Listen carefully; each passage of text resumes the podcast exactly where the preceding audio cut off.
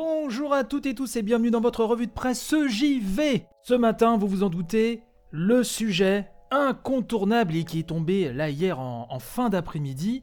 J'ai dû changer mes plans dans l'urgence. Oh là là, vous n'imaginez pas. Eh ben c'est Xbox, hein, c'est Microsoft plus précisément, qui a annoncé l'acquisition de Zenimax, du groupe Zenimax, groupe qui peut compter dans son écurie surtout Bethesda, l'éditeur Bethesda. Coup de tonnerre, la veille en plus hein, euh, des précommandes, car vous savez que les précommandes pour les Xbox Series X et Series S euh, débutent aujourd'hui. Je suis premier à, critiquer la com de, Microsoft, mais alors là, c'est un coup de maître, hein, il faut le reconnaître. Là, le retentissement sur euh, les réseaux chez les joueurs a été immédiat.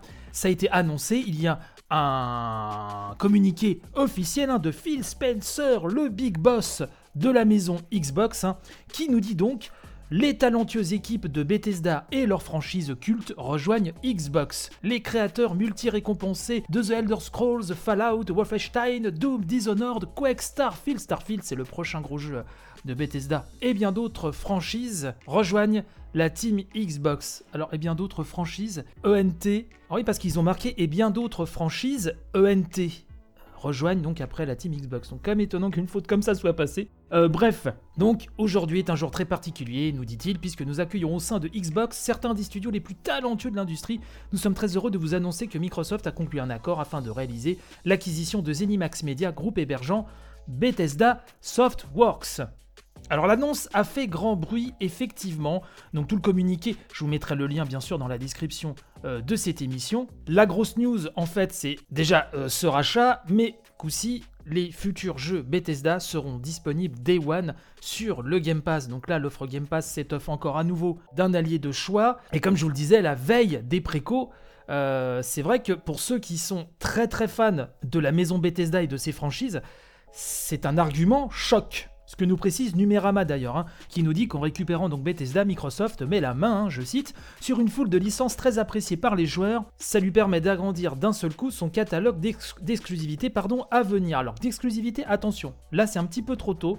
Euh, d'ailleurs, le même papier de Numérama nous dit plus loin qu'on ne sait pas au moment là où on se parle si euh, ces jeux seront exclus donc sur l'environnement, on va dire Microsoft, c'est-à-dire Xbox PC, ou si euh, les jeux vont continuer à sortir chez la concurrence. Hein, et en premier lieu, on pense bien sûr à la PlayStation 5, à la Switch aussi, mais pour les gros gros jeux Bethesda, c'est vrai qu'on pense plutôt à la PlayStation 5. Surtout euh, qu'il y a euh, des jeux qui ont été annoncés en exclusivité temporaire hein, sur... Euh, sur PlayStation 5 venant de Bethesda. Gamecult nous précise d'ailleurs, hein, à ce propos, je cite, Bethesda s'était pourtant rapproché de Sony ces derniers mois pour signer deux exclusivités consoles temporaires sur PS5 avec Deathloop, donc le jeu d'Arkane, Arkane, qui est donc sous la coupe Bethesda aussi, donc qui rejoint de facto euh, Microsoft, et Ghostwire Tokyo, vous savez, le, futur jeu de Shinji Mikami, du studio Tango, qui lui euh, appartient aussi à Bethesda. Microsoft a donné quelques infos aux journalistes de Bloomberg, et ils ont dit que les exclus donc euh, console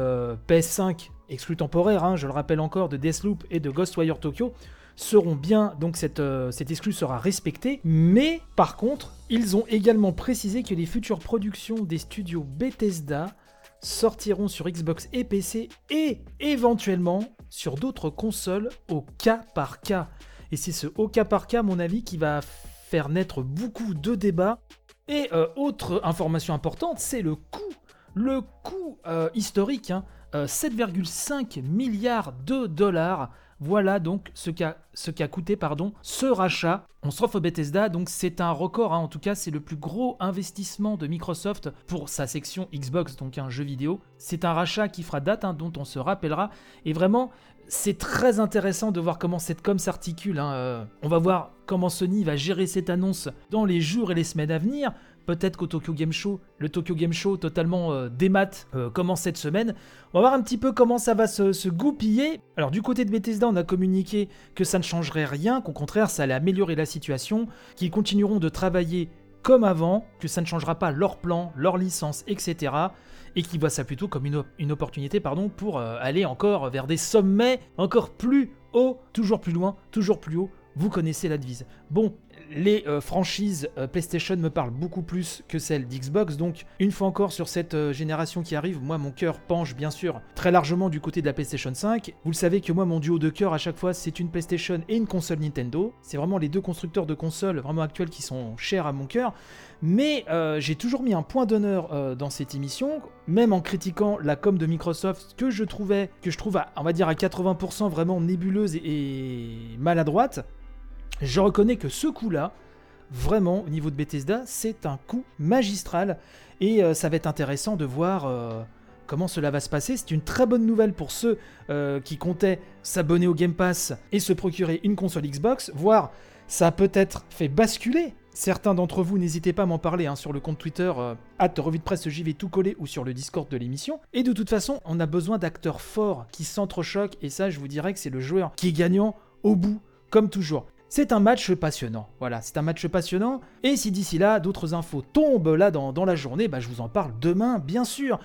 Je vous remercie de m'avoir écouté à nouveau ce matin. N'hésitez pas à partager un maximum ce podcast de la mûre. Vous le savez que je suis dispo. L'émission est dispo sur toutes les applis de podcast, mais aussi sur YouTube et sur Instagram tous les jours. Et oui, je suis partout, c'est comme ça, vous pouvez pas me louper. Je vous fais donc de gros bécos à travers mon masque, bien sûr. Et je vous dis donc à tantôt, c'est-à-dire à demain, même heure, même flux. Allez, bye bye.